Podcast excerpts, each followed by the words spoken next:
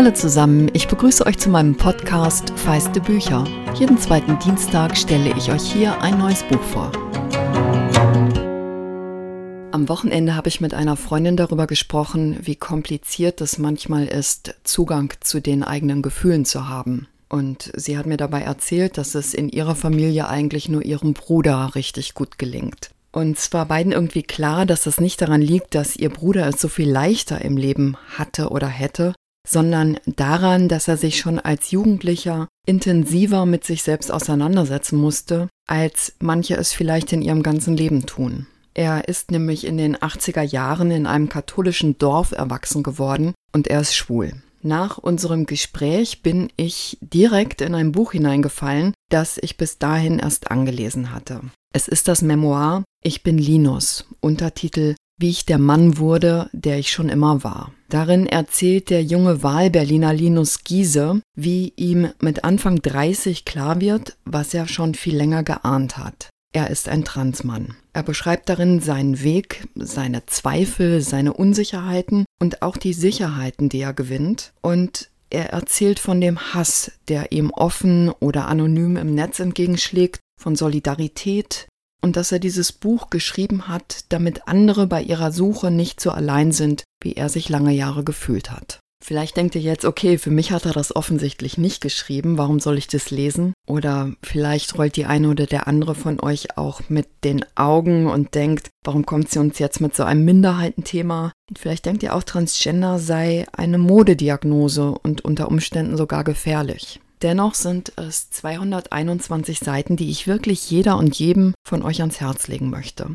Denn dieses Buch erzählt nicht nur von Linus Giese und seinem Weg zu sich selbst, sondern es hat, glaube ich, das Potenzial, uns alle zu ermutigen, eine tiefere Auseinandersetzung mit uns selbst zu wagen und uns auch zu fragen, in was für einer Welt wir leben wollen. Ich weiß nicht, wie es euch geht, aber ich finde Veränderung nicht immer einfach, auch weil das Neue häufig so diffus ist und es Fragen mit sich bringt, die einen erstmal ins Ungewisse katapultieren. Während die meisten von uns die Freiheit haben, sich diese Fragen zu stellen oder es sein zu lassen, sind sie für Linus Giese existenziell. Es ist ein radikal ehrliches Buch, unerschrocken, neugierig, auch neugierig auf sich selbst. Und ich habe schon lange nicht mehr so viele Stellen angemarkert wie jetzt beim Lesen. Ich hatte wirklich das Gefühl, mitzuerleben, wie jemand sich selbst findet, seine Stimme findet. Das ist manchmal einfach schön und in anderen Momenten ist es beklemmend, Etwa, wenn er beschreibt, wie er lange Jahre seines Lebens keine Verbindung zu sich selbst hatte, wie viel Erinnerung an seine Jugend einfach weg ist, weil er da ganz abgespalten von sich war. Noch beklemmender sind Momente, die ihm widerfahren, als er bereits mit seiner Transition begonnen hat. Da erzählt er von sexuellen Begegnungen, die entwürdigend sind. Und es sind Momente, in denen er nicht für sich einstehen kann, weil er Angst hat, niemals wirklich begehrenswert zu sein. Und deshalb für Nähe und Berührung Dinge erträgt, in dem Gefühl, dass ihm nichts Besseres zusteht. Da habe ich zwischendrin echt Tränen in den Augen gehabt. Ich möchte euch jetzt ein paar kleine Auszüge vorlesen und ich fange diesmal wirklich mal wieder beim Anfang an. Es war Mittwoch, der 4. Oktober 2017, als ich das erste Mal den Namen sagte, den ich mir schon so lange für mich überlegt hatte. Linus. Linus war meine Antwort auf die Frage eines Baristas nach meinem Namen, den er auf den Kaffeebecher schreiben wollte. Ich stand in einem Café am Frankfurter Hauptbahnhof, als ich zum ersten Mal das Gefühl hatte, das hier ist der richtige Moment und der richtige Ort, um zu sagen, dass ich Linus heiße und dass ich ein Mann bin. Ich kann mich noch gut daran erinnern, wie der Barista aussah. Ich habe mir sogar gemerkt, was ich damals bestellte, einen Pumpkin Spice Latte mit Sahne und einem extra Schuss Kaffee. In den folgenden Monaten war ich noch viele weitere Male dort, weil ich den Wunsch hatte, diesen einen Moment zu wiederholen. Es war jedoch immer so leer, dass ich nie wieder nach meinem Namen gefragt wurde.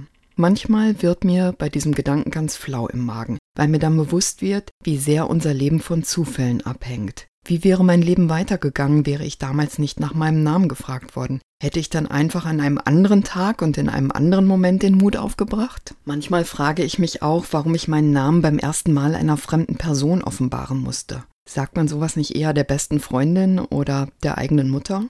Ich glaubte aus irgendeinem Grund, es einem Fremden erzählen zu müssen, Vielleicht, weil ich wusste, dass ich von einem Menschen, der mich nicht kennt, nicht in Frage gestellt werden würde. An diesem Ort und in diesem Moment war ich Linus. Und das wurde ohne Nachfragen oder Skepsis hingenommen. Bist du dir denn sicher?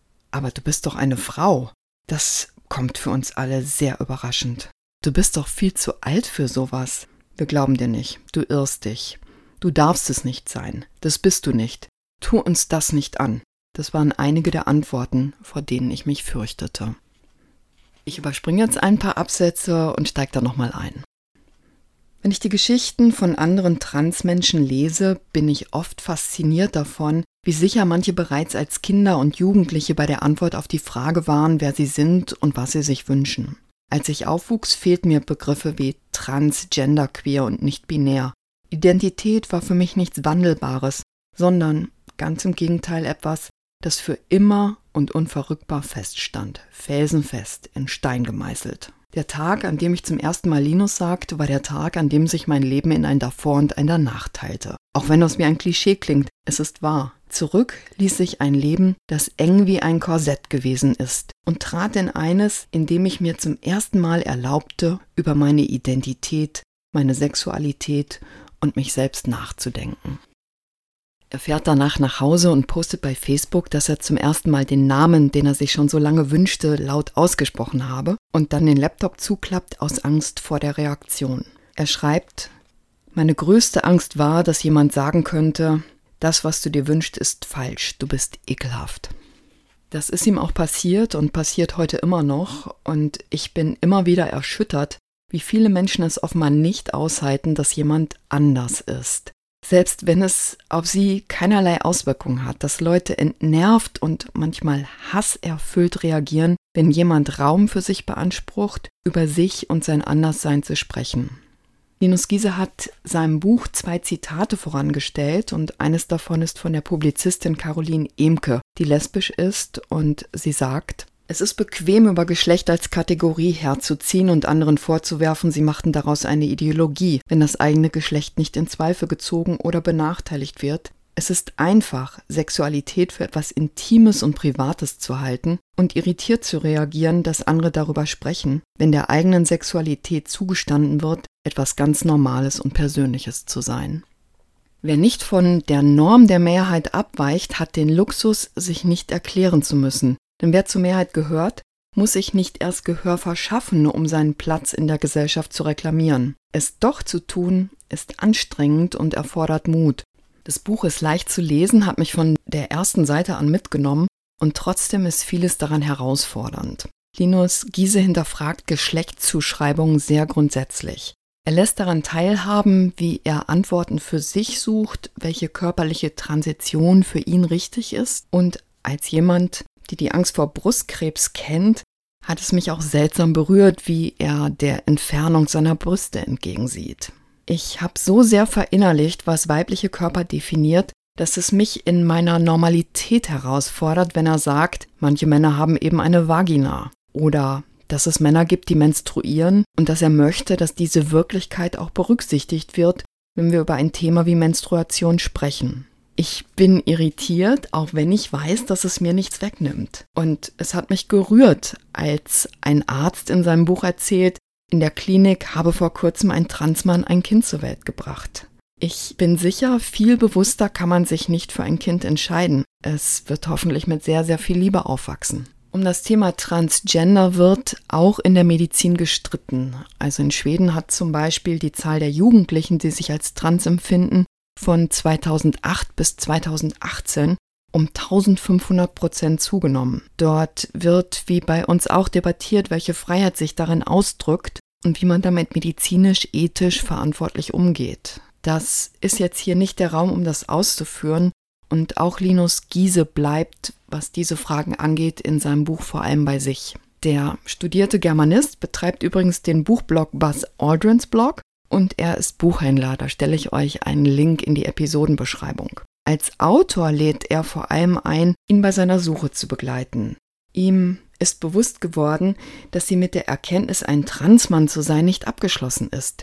Er lotet aus, wie Männlichkeit aussehen kann, etwa ob Männlichkeit vereinbar ist mit lackierten Fingernägeln, aber vor allem, öffnet er den Blick für die Veränderlichkeit von Rollen, für eine mögliche Freiheit, die uns alle freier macht, die zu werden, die wir wirklich sind.